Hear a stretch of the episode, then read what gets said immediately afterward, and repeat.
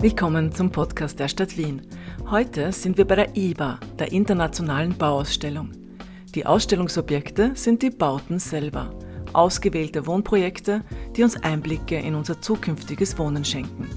Die IBA umfasst um die 12.000 Wohnungen und knapp 10.000 davon sind Gemeinde- oder Genossenschaftswohnungen.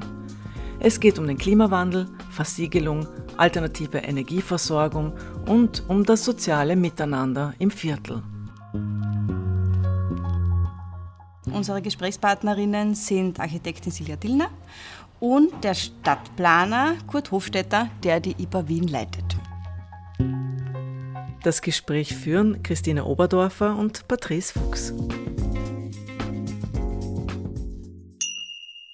Schönen Nachmittag wünsche ich. Wir treffen uns heute in einer Halle des ehemaligen Nordwestbahnhofs im IBA-Zentrum, in dem Stadtplanungsprojekte der siebenjährigen äh, Bauausstellung präsentiert werden. Danke fürs Kommen. Sehr gerne. Können Sie uns dem so in zwei, drei Sätzen erklären, was ist die IBA? Die IBA, Internationale Bauausstellung, ist ein Format, das aus Deutschland kommt, dort sehr lange schon angewendet wurde und immer wieder die Möglichkeit genutzt hat, anhand von Gebauten zu zeigen, wie sich die Zukunft entwickeln könnte. Kommen wir gleich zu einem Spannungsfeld. Wenn man so durch die Seestadt geht zum Beispiel, sieht man sehr viele unterschiedliche Gebäudekomplexe. Manche Menschen empfinden die Bauanordnung als aufgelockert und abwechslungsreich, aber andere finden, dass zu viele Bauten zu gleichförmig sind und ihre Anordnung zueinander empfinden sie als hingewürfelt. Ich kenne solche Aussagen schon, aber ich weiß auch, dass es dann erst recht notwendig ist, ein Gespräch anzubieten. Und das ist genau das, was wir bei der IBA jetzt auch machen wollen bewusst diese vielen Führungen, die wir anbieten, über 100 Führungen in die Gebiete, wo man sich anmelden kann, wo man sagen kann, ich gehe da mit und lass mir auch mal erzählen, was haben sich die Leute gedacht, warum sind diese scheinbar würfelig angeordneten Gebäude äh, im Gegensatz zu einem wahnsinnig großen offenen Park und wo sind da Qualitäten? Warum schaut vieles gleich aus? Ich sage mal, da spiele ich den Ball gleich mal an die Generalunternehmer und noch schlimmer Totalunternehmer ähm, da bestimmt die Baufirma, wo es lang geht. Ja. Ein Totalunternehmer, was ist das? Ja, das ist äh, ähm, ein großes Übel, äh, wenn ich das so offen sagen darf. Da vergibt ein Auftraggeber, der was machen möchte, ein Projekt machen möchte, den Auftrag gleich an die Baufirma und der sucht sich dann alle Beteiligten, die Architekten und so weiter.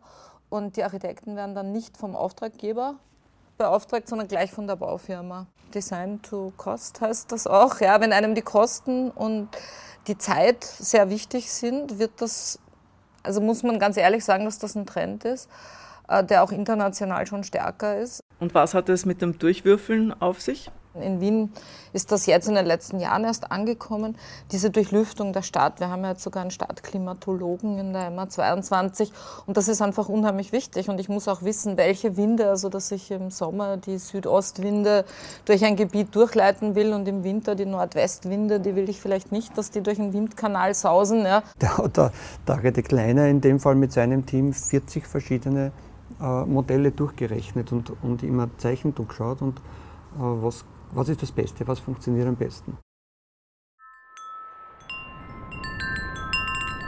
Der Bedarf an neuen Wohnungen und der Klimaschutz widersprechen sich nicht. Also ich habe schon oft um Bäume herum geplant, ja, äh, dass das geht. Das ist auch eine schöne Inspiration. Ich habe auf der Akademie der Bildenden Künste studiert und ähm, der Kunstprofessor, der Mikkel, hat immer gesagt, die Architekten, die sollen Bäume zeichnen. Also, und ich, ich fand das wirklich sehr gut. In Leopoldau ist super gut gelungen, ja, muss man schon sagen, auch gelungen, weil man, wenn man den, den Baumbestand, der dort äh, aufgrund der Historie noch ist, wunderschöne alte Alleen und ein paar schöne alte Gebäude, das, so eine Chance hat man selten, dass man so ein Gebiet entwickelt. Und natürlich hätte man auch dort sagen können, wir machen Tiefgaragen wie sonst immer, dann wären die Bäume weg gewesen. Weil das wär, geht nicht miteinander. Also hat man dort auch andere Lösungen gesucht, um die Bäume zu erhalten.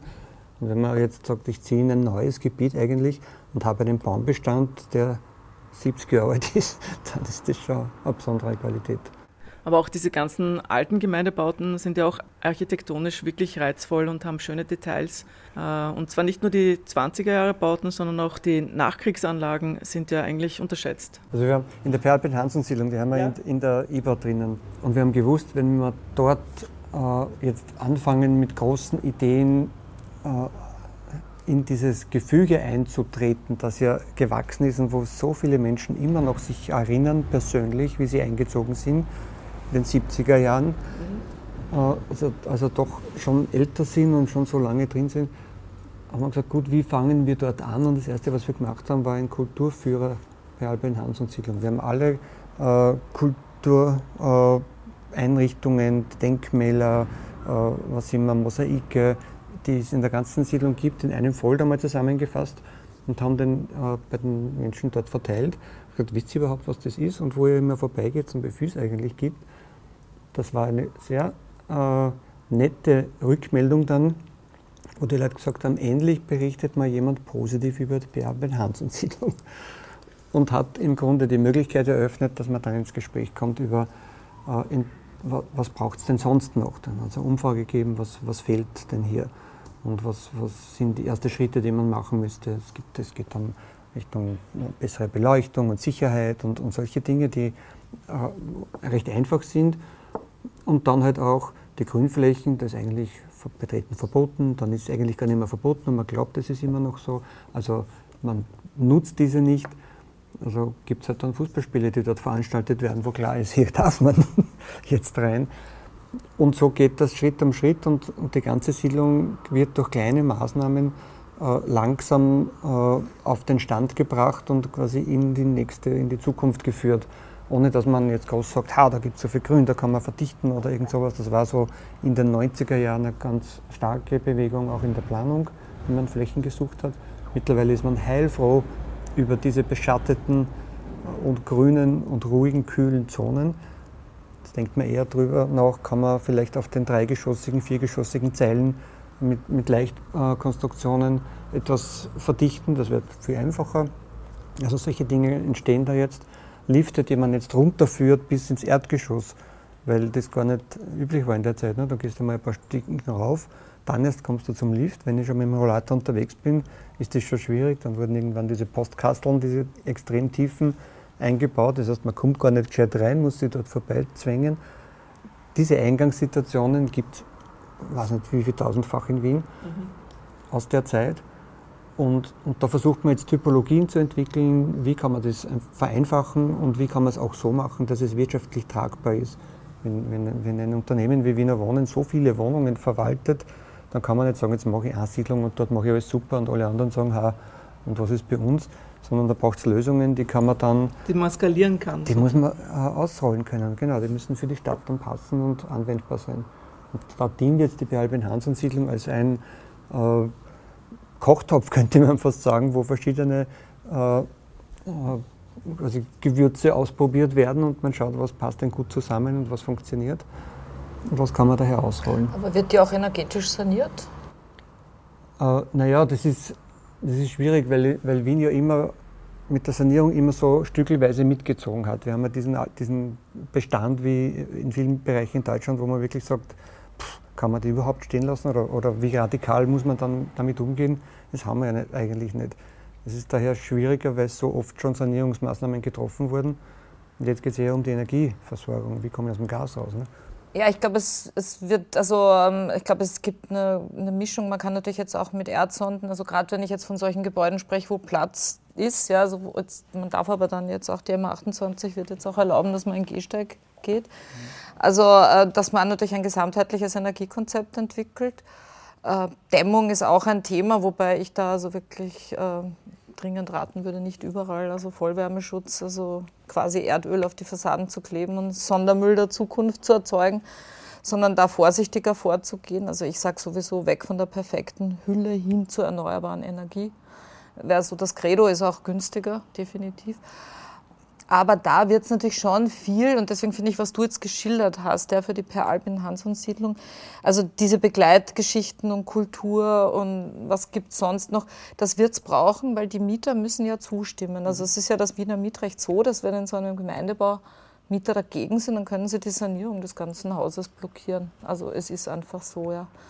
Und um da was anzubieten, um die Leute zu überzeugen, dass das sinnvoll ist, ist natürlich nicht nur Überzeugungsarbeit, sondern auch zusätzlicher Benefit, ja, weil die sehen natürlich äh, die Sorge, das wird dann die Miete höher und äh, Das ist ähnlich da sind wir die, mal dagegen. Ne? wie die Beobachtung, die Sie am Anfang geschildert haben, Sonnenviertel. Man geht durch und hat eine Wahrnehmung und drückt die mal aus.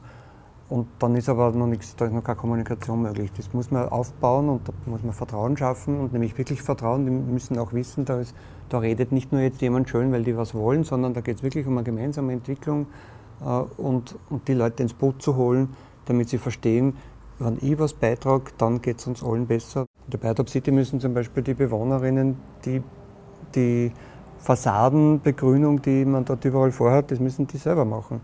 Und wenn sie es nicht machen, wird es nicht funktionieren. Also da muss man auch viel Arbeit reinstecken, um das Verständnis zu schaffen, das ist etwas, das uns alle angeht und nur wenn wir es gemeinsam schaffen, äh, wird das auch was. Ansonsten war es eine schöne Zeichnung wollen das die Leute auch. Es, es kommt ja gerade beim Wohnen, kommt schon immer wieder so durch, das ist meins und da will ich meine Ruhe und da will ich allein sein.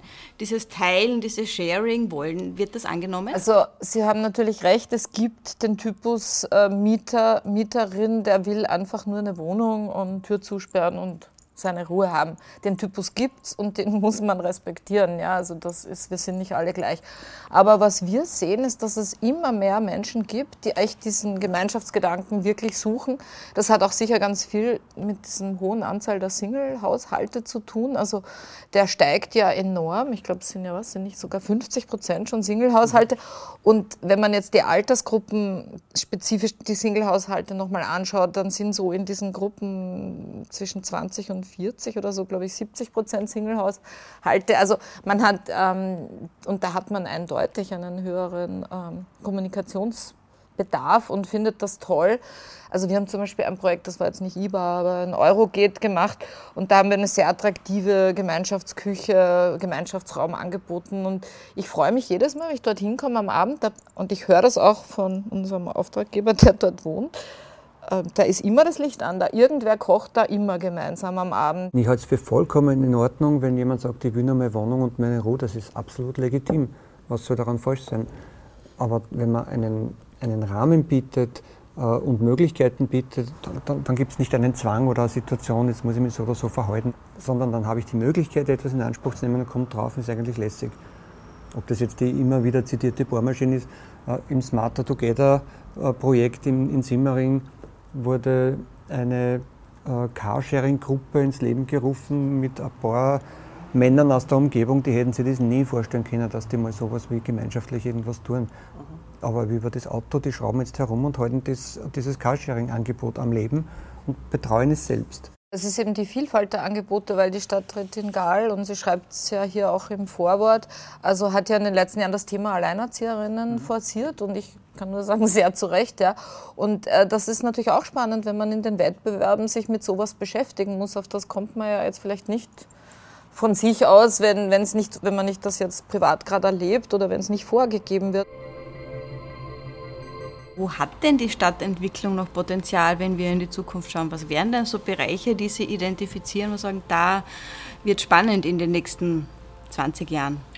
Na, was uns jetzt gerade sehr interessiert, ist einfach den Umbau des Bestands. Ja. Also wenn wir hören, dass der gesamte Neubauvolumen Österreichs in einem leerstehenden Bestand untergebracht werden könnte, dann sind das doch Zahlen, die einen inspirieren müssen, dazu darüber nachzudenken, weil das ist ja so eine Ressourcenverschwendung. Natürlich ist das teilweise komischer Bestand, ne, wie irgendeine Industriehalle in einem Gebiet ohne öffentlichen Verkehr, aber es gibt dazwischen sehr, sehr interessante leerstehende Gebäude und ähm, also ich persönlich als Architektin, ich beschäftige mich schon eigentlich seit dem Studium mit, mit wie man so bereits, wie soll man sagen, verbaute und teilweise auch beschädigte Orte, wie man die transformieren und zu neuen Leben wecken, erwecken kann und aus denen was machen kann und dazu bauen, umbauen. Man kann, muss auch gezielt natürlich was abreißen, keine Frage. Aber ich sehe darin jetzt wirklich die große Herausforderung, dass wir uns dem widmen und äh, es ist auch für die CO2-Neutralität einfach ganz, ganz wichtig, dass wir uns dem Bestand widmen.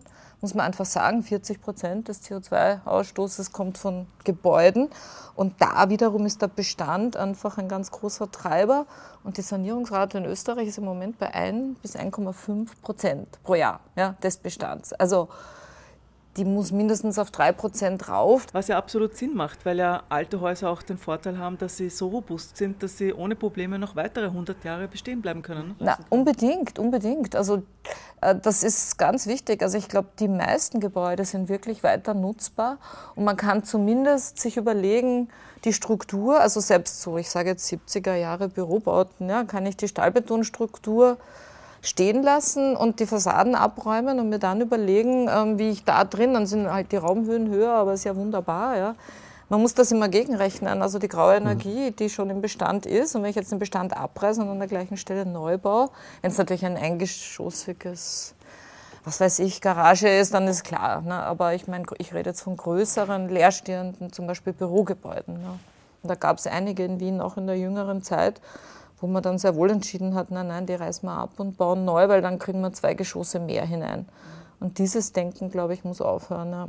Sie haben das mal als Restelverwertung, glaube ich, bezeichnet, genau, habe ich genau, gelesen. Genau, genau, genau. Das hat äh, in dem Buch äh, ja, Frauen bauen Stadt äh, habe ich das eh so ähm, auch geschildert, dass in den 60er, 70er Jahren waren ja so die Planungsweise sehr automobilorientiert und man hat überall so große Schneisen gewidmet. Also und dass aber da im Zuge dessen natürlich viele Fehler passiert sind, aber auch Restflächen geblieben sind. Und irgendwann entsteht ja dann die Erkenntnis, also zum Beispiel im Wiental war ja ewig lang eine Autobahn geplant, die also das ganze Wiental bis Richtung Karlsplatz ähm, sausen sollte.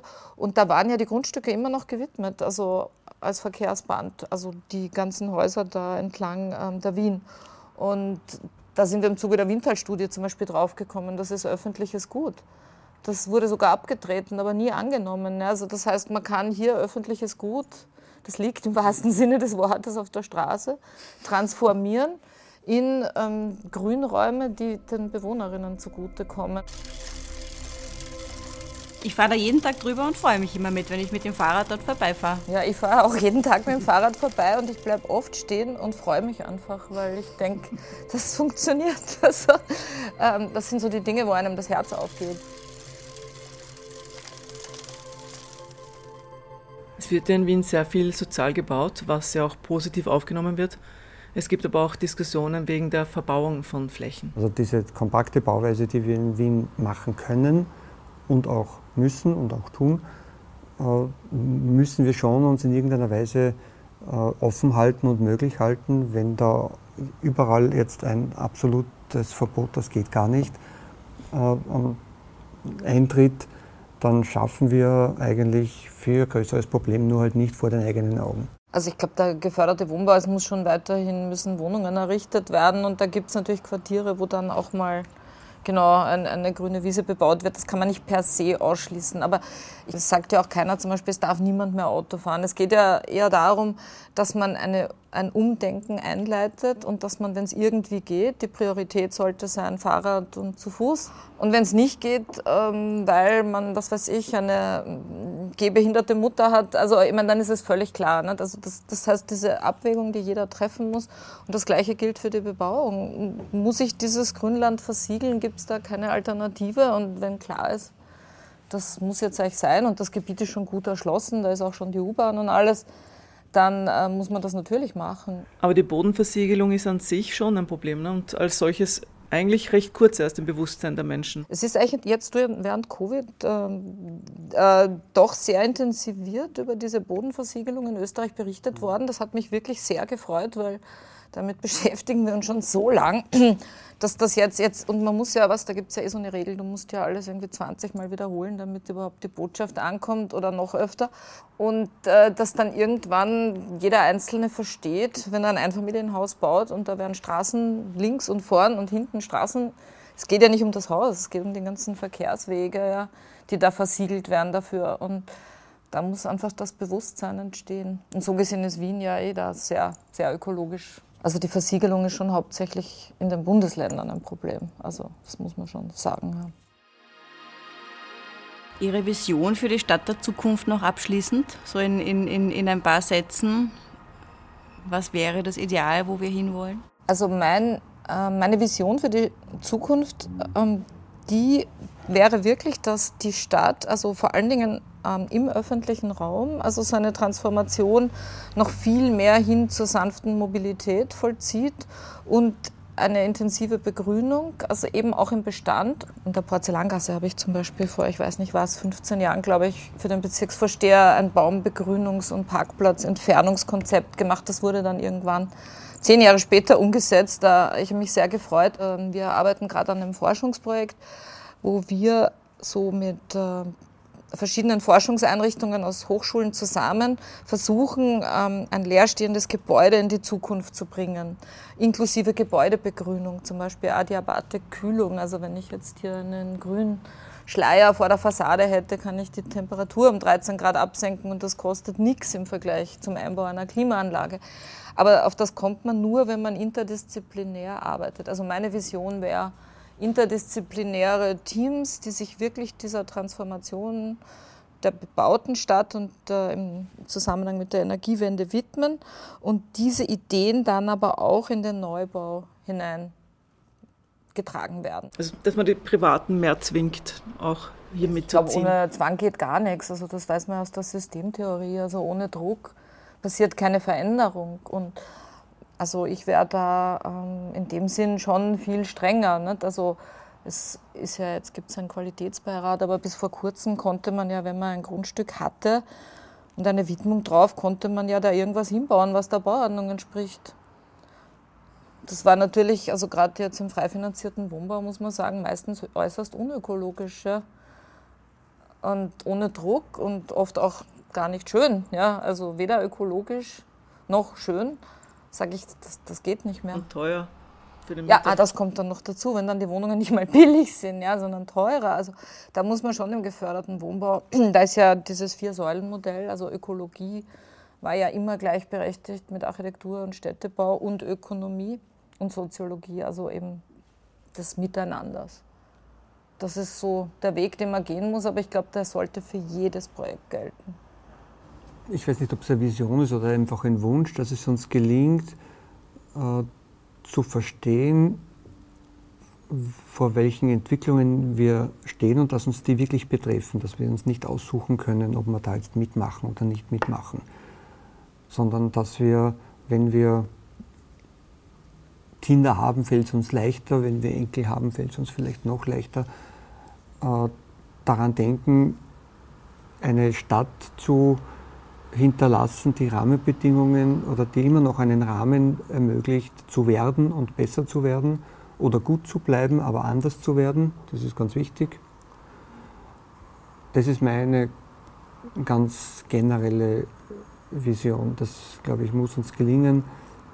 Und dann ergeben sich daraus viele Maßnahmen, die dann eine logische Konsequenz daraus sind wie wir mit dem Verkehr umgehen, wie wir mit äh, Distanzen umgehen, mit Mischnutzungen, mit äh, öf öffentlichen Räumen, mit Begrünung und so weiter. Aber wir müssen verstehen, dass uns das alles jetzt wirklich betrifft, dass es nicht mehr lustig ist. Man kann sich nicht aussuchen, ob man dabei ist oder nicht. Wir danken herzlich für das Gespräch. Ja, wir danken auch. Es war sehr anregend. Vielen Dank. Vielen auch. Dank für Ihre Zeit. Das war ein Podcast der Stadt Wien. Danke fürs Zuhören und besucht uns auf unseren sozialen Kanälen.